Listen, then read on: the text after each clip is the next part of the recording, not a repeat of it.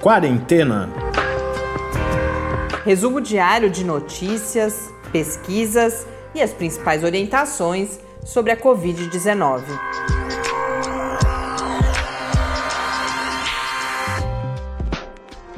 Quarentena, dia 274. Olá, começamos nossa última semana de quarentena em 2020. Quarentena, o podcast, que a quarentena segue ainda por algumas semanas, esperamos que não muitas, mas ao que tudo indica, poucas também, infelizmente, não serão. Mas a gente começa então essa última semana de encontros com a duzentésima, septuagésima quarta edição de quarentena. Eu sou Mariana Petson. E eu sou Tarso Fabrício.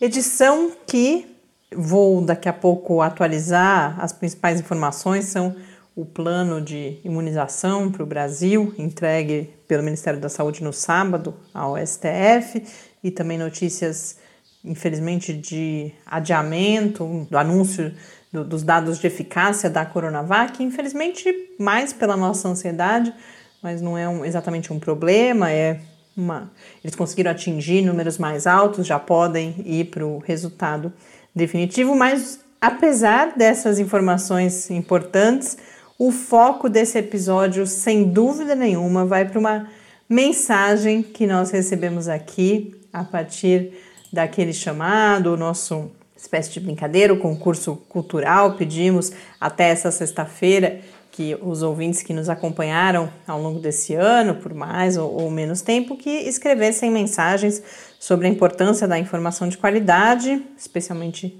num momento como esse que a gente passou e vem passando ao longo de 2020. E nesse contexto, qual é o lugarzinho do quarentena?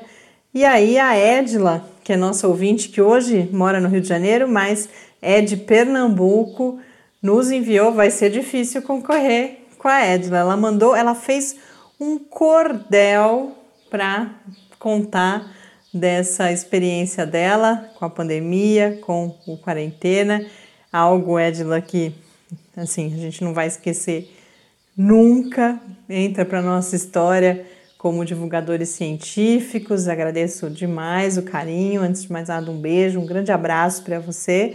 E eu compartilho com vocês então agora o cordel a peleja da informação e o quarentena.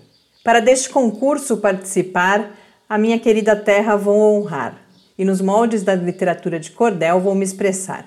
A ignorância às vezes é uma bênção, e isso não é invenção.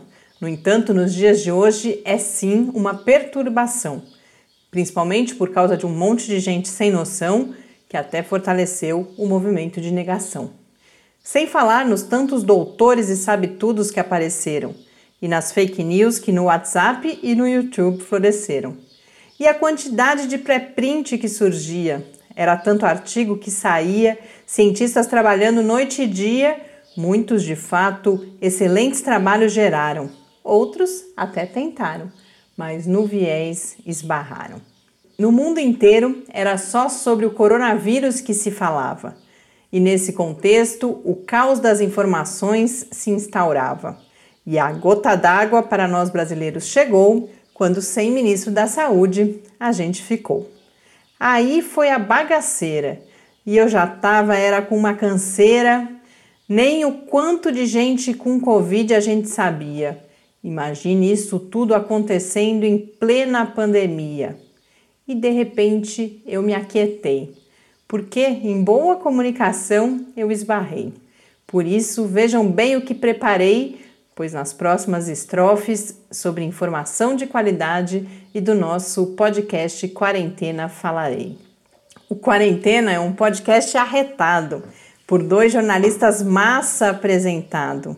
Trata-se quase de um retrato falado da ciência na e da pandemia e que, como eu, muita gente confia.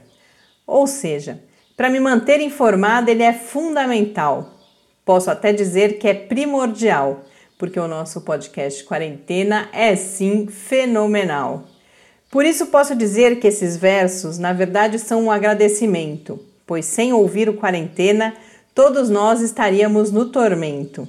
Então, Ao Pepe, à Bela, ao Matheus, ao Lucas e ao Eduardo, aqui vai meu muito obrigado. E sem da voz do programa esquecer, Mariana, um cheiro bem grande para você.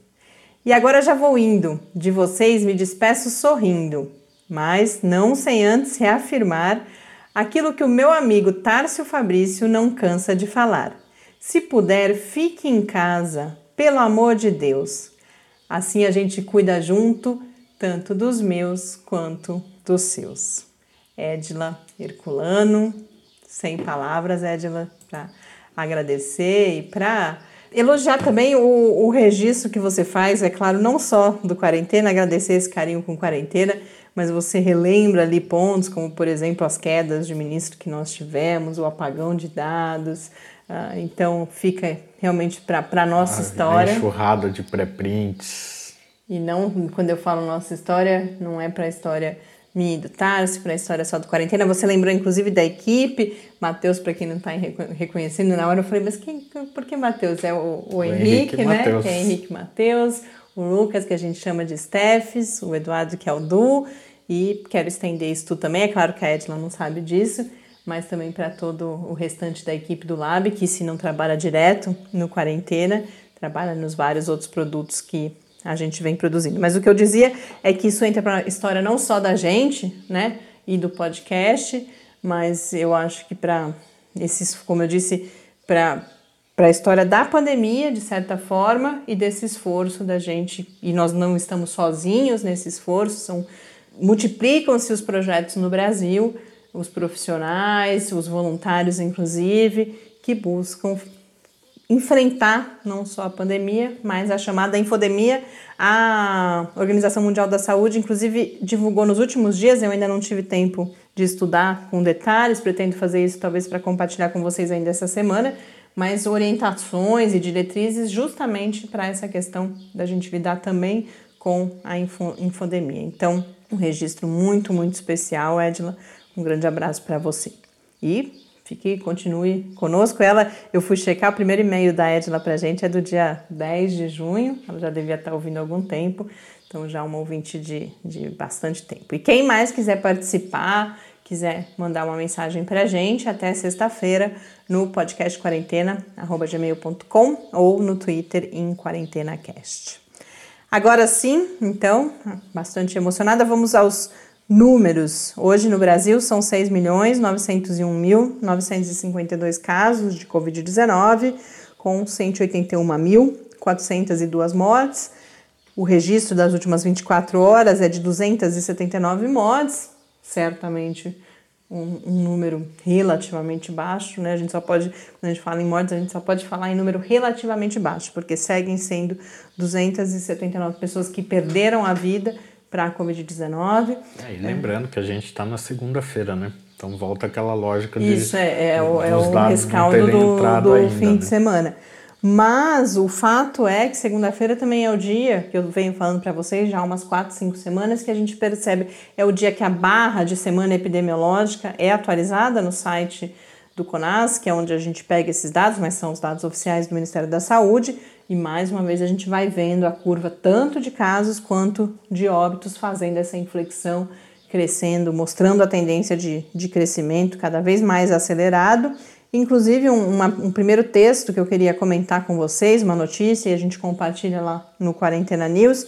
A Carta Capital reportou os, uma análise do Monitora, Monitora Covid-19, que é um projeto da, da Fiocruz, que mostra que nós já estamos, no que diz respeito a casos, a média móvel do número de casos, muito próximos do pico que enfrentamos no mês de julho. Então isso tem a ver com aquilo que eu sempre eu vinha chamando a atenção quase que intuitivamente, é claro que depois de quase 300 dias anunciando esses números, até sem perceber eu fui ganhando uma familiaridade com, com a magnitude do, do, dos diferentes números, mas agora isso se confirma porque a, a Fiocruz mostra que o, o dia que a gente teve o maior número de casos novos reportados foi lá, ainda perto desse pico de julho, no dia 29 de julho, se eu não me engano, com 46.393 casos. Então vocês lembram que eu vinha chamando a atenção que a gente vinha se mantendo acima dos 40 mil e agora uh, essa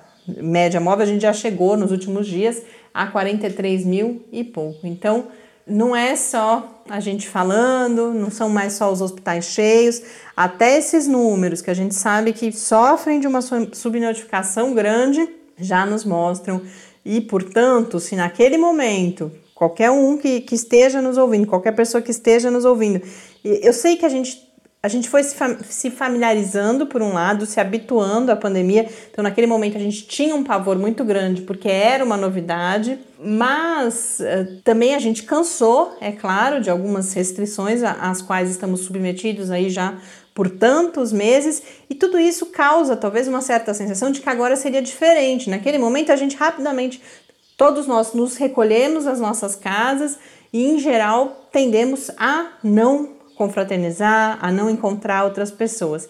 E agora, o que eu estou querendo dizer com tudo isso é que nós estamos exatamente de volta a esse mesmo momento. Felizmente, com mais conhecimento sobre a doença, sobre as formas de, de, de tratar, embora ainda não tenhamos um, um, remédio, né, um novo remédio definitivo contra a Covid-19.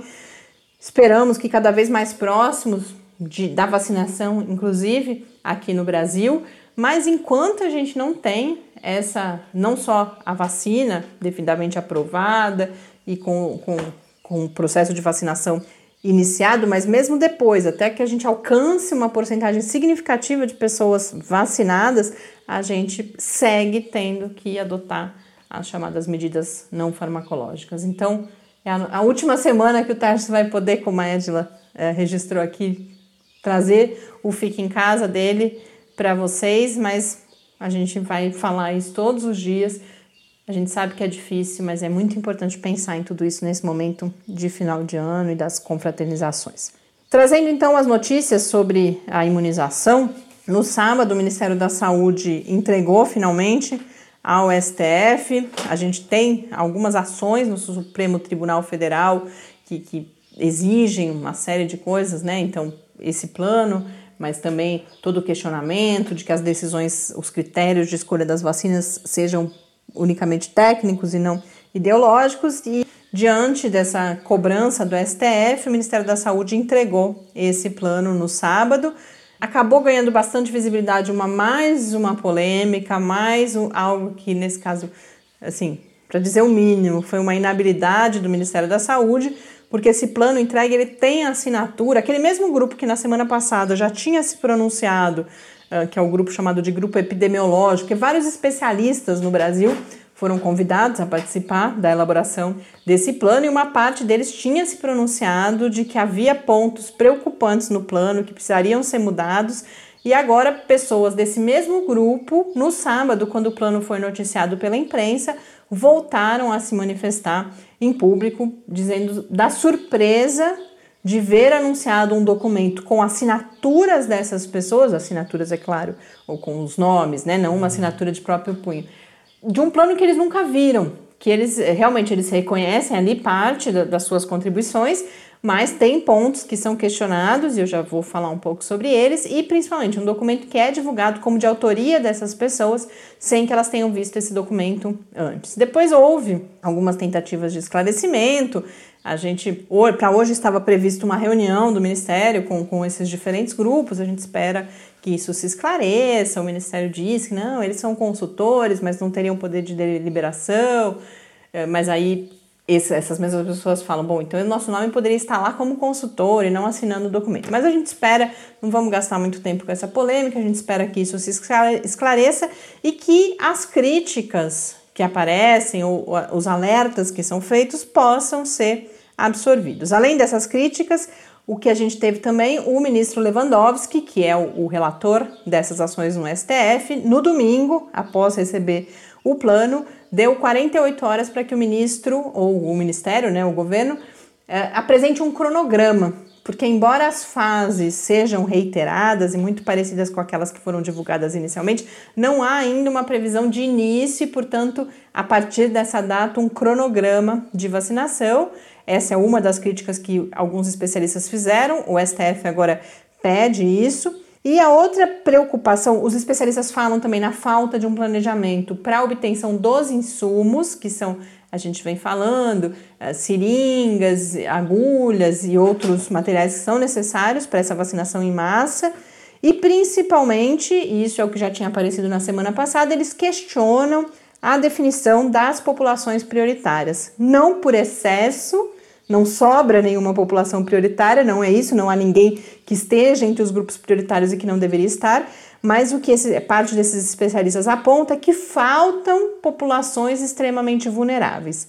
Então, relembrando as fases, na fase 1, o que está previsto é a vacinação de cerca de 14 milhões de pessoas, dentre profissionais de saúde, pessoas com 75 anos ou mais, ou pessoas com 60 anos ou mais que residam em asilos e outras instituições de longa permanência e a população indígena. E aí os especialistas cobram a inclusão também de populações quilombolas, pessoas com deficiência e a volta das pessoas em privação de liberdade, dos presos. Porque depois, agora, na, lá na, na, na, etapa 4 do plano, aparecem os funcionários do sistema prisional mas a população carcerária, as pessoas em privação de liberdade, foram excluídas dessas etapas iniciais. E por fim, também nessa etapa 4 estão professores e os especialistas pedem que sejam todos os trabalhadores da educação, porque a gente tem uma série de outras uh, funções para o funcionamento das escolas e das universidades, já que está se falando em todos os níveis de ensino, para além dos docentes. Então, fase 1 eu já disse, fase 2, pessoas de 60 a 74 anos, fase 3, pessoas com comorbidades, fase 4, professores, trabalhadores das forças de segurança e salvamento e, como eu já disse, funcionários do sistema prisional. E não é recomendada a vacinação de menores de 18 anos, gestantes e pessoas que tenham apresentado alergia a alguns, algum componente de vacinas. Esse plano ele prevê a vacinação de 51,4 milhões de pessoas no primeiro semestre de 2021. Isso é mais ou menos um quarto da população brasileira e bastante aquém do número que o próprio Ministério reconhece como necessário para que o vírus esteja sob controle no país. Esse número estimado é de 140 milhões de pessoas, aproximadamente 3 quartos da população e três vezes o número que deve ser vacinado nesse primeiro semestre. Mas isso já era esperado, a gente sabia que não ia ser até julho que a gente alcançar essa situação minimamente próxima aí de uma volta a, a algum tipo de normalidade. E por fim, um, um, último aspecto importante: as vacinas que são explicitamente mencionadas são a vacina de Oxford, que o, o país tem uma previsão de aquisição, isso já acordado, de cerca de 100 milhões de doses, ainda no primeiro semestre, depois tem mais. 42,5 milhões de doses via COVAX, que é aquela iniciativa com a Organização Mundial da Saúde, aí qual vacina é ainda seria definido. E por fim, fala-se em uma negociação com a Pfizer de 70 milhões de doses, mas há no documento já previsto agora outras vacinas é, registradas e com eficácia comprovada, portanto, Embora a Coronavac não apareça ainda nessa lista de, de vacinas prioritárias, abre-se a brecha para a sua inclusão. E aí, falando em Coronavac, então, como eu já adiantei para a gente encerrar, a gente estava na expectativa de anúncio de um resultado interino de eficácia da Coronavac para amanhã. Esse, era tinha sido a previsão do Instituto Butantan e do governo do estado de São Paulo que no fim de semana, uh, primeiro vazou e agora está confirmado, que adiou esse anúncio para até o próximo dia 23. Agora diz que é por um bom motivo que com o aumento do, do, do, número de casos, essa é a parte não boa, né? Mas com, com essa velocidade maior da, da pandemia, em vez de irem com o resultado interino, o que, que era o resultado interino? Tinha no grupo, aqui no Brasil, tinha se chegado a 70 pessoas infectadas. O resultado definitivo previa 151 pessoas infectadas e agora, segundo os responsáveis, já são mais de 170 pessoas é, infectadas. Então, é possível fazer análise para resultado definitivo e aí já se pediria à Anvisa não o registro para uso emergencial e sim o definitivo. definitivo. Né? E também se entende, parece que com isso também vão concluir o estudo na China, porque esses dados interinos diziam respeito ao estudo aqui no Brasil. E agora há previsão que se conclua o estudo também na China, que com isso se busca autorização junto às autoridades chinesas e também em outros países e eventualmente tudo isso poderia ajudar a acelerar o processo aqui no Brasil. Então, por um lado é um balde de água fria, a gente estava, eu ao menos estava bastante, a gente não tem ainda notícia nenhuma de fase 3 da Coronavac, né? E, mas agora a gente vai ter que esperar mais um pouquinho, é claro que torcendo para que sejam resultados positivos. Bom, eu sou fã da Coronavac, né? Então eu nem falo nada. É, a gente tem time das vacinas aqui. É. Agora, mais brincadeiras à e parte. Não tem nada a ver com política, com nada, pelo contrário, né, né nesse caso. É que é uma questão que é a vacina que utiliza um método mais antigo, mais tradicional. É, mas etc. brincadeiras então, à parte, quaisquer ah, vacinas que tenham a, a sua eficácia comprovada e também os dados de segurança elas são igualmente válidas, é importante a gente claro. sempre, sempre lembrar disso, mas para populações distintas, para situações distintas. Então é por isso, inclusive, que a gente precisa de um plano de imunização bem feito e de, de, de estratégias de comunicação sobre vacinas para evitar que, que as pessoas tenham justamente essa. É claro que a gente, todo mundo tem o direito de escolha, mas quando a gente está falando de um número tão grande de pessoas numa situação emergencial como essa que a gente vive, é fundamental que se tratem de políticas públicas para o país e, mais do que isso, para o mundo, inclusive, que aproveitem o melhor de cada uma dessas vacinas. É, agora, é, essa questão de ser esse método mais tradicional é que tem outras coisas que facilitam ela, né? De ser escalável, es, né? escalável e não tem questão de refrigeração, aquelas coisas malucas, tipo menos 80 graus, etc. E é uma técnica muito bem conhecida, né? Que a transferência de tecnologia, no caso de uma vacina como essa, é muito mais fácil do que, por exemplo, da vacina da Pfizer, da, da Moderna, Moderna, que são processos muito mais complexos. E é sempre importante lembrar, a gente é fã também porque a gente é fã do Instituto Butantan e porque a gente é fã da Fiocruz, que aí estamos falando da, da outra vacina, a vacina de Oxford, que são instituições centenárias e muito bem sucedidas no Brasil, responsáveis inclusive por boa parte das vacinas que a gente já toma rotineiramente no Plano Nacional de Imunizações. Então, também por isso a gente é fã, porque essas instituições são importantes no processo de desenvolvimento dessas vacinas e muito especialmente o Instituto Butantan no desenvolvimento da Coronavac. Então, a gente é time Coronavac também por causa disso, mas a gente é principalmente favorável a um plano de imunizações que dê conta das necessidades desse país e de todas as pessoas que aqui residem. A gente encerra então com isso esse episódio. A última, última segunda-feira, eu tô nostálgica, assim, tô, tudo é último para mim agora. Uhum. Mas é a última segunda-feira. Ah, você pode ficar fazendo, se você quiser, eu vou curtir minhas férias de Natal tranquilo, em paz. Não, mas em 2021 haverá outras segundas-feiras. A gente volta com a segunda onda em 2021. É verdade, a segunda temporada do Quarentena pode ser a segunda, chamar a segunda onda, mas a gente espera que sem segunda onda no Brasil hum. e com as coisas muito mais uh, sob controle, ainda que tranquilas, certamente ainda não estarão no início do ano. Então, encerrando de verdade agora, um grande abraço, escrevam pra gente e até amanhã. Até amanhã, fique em casa.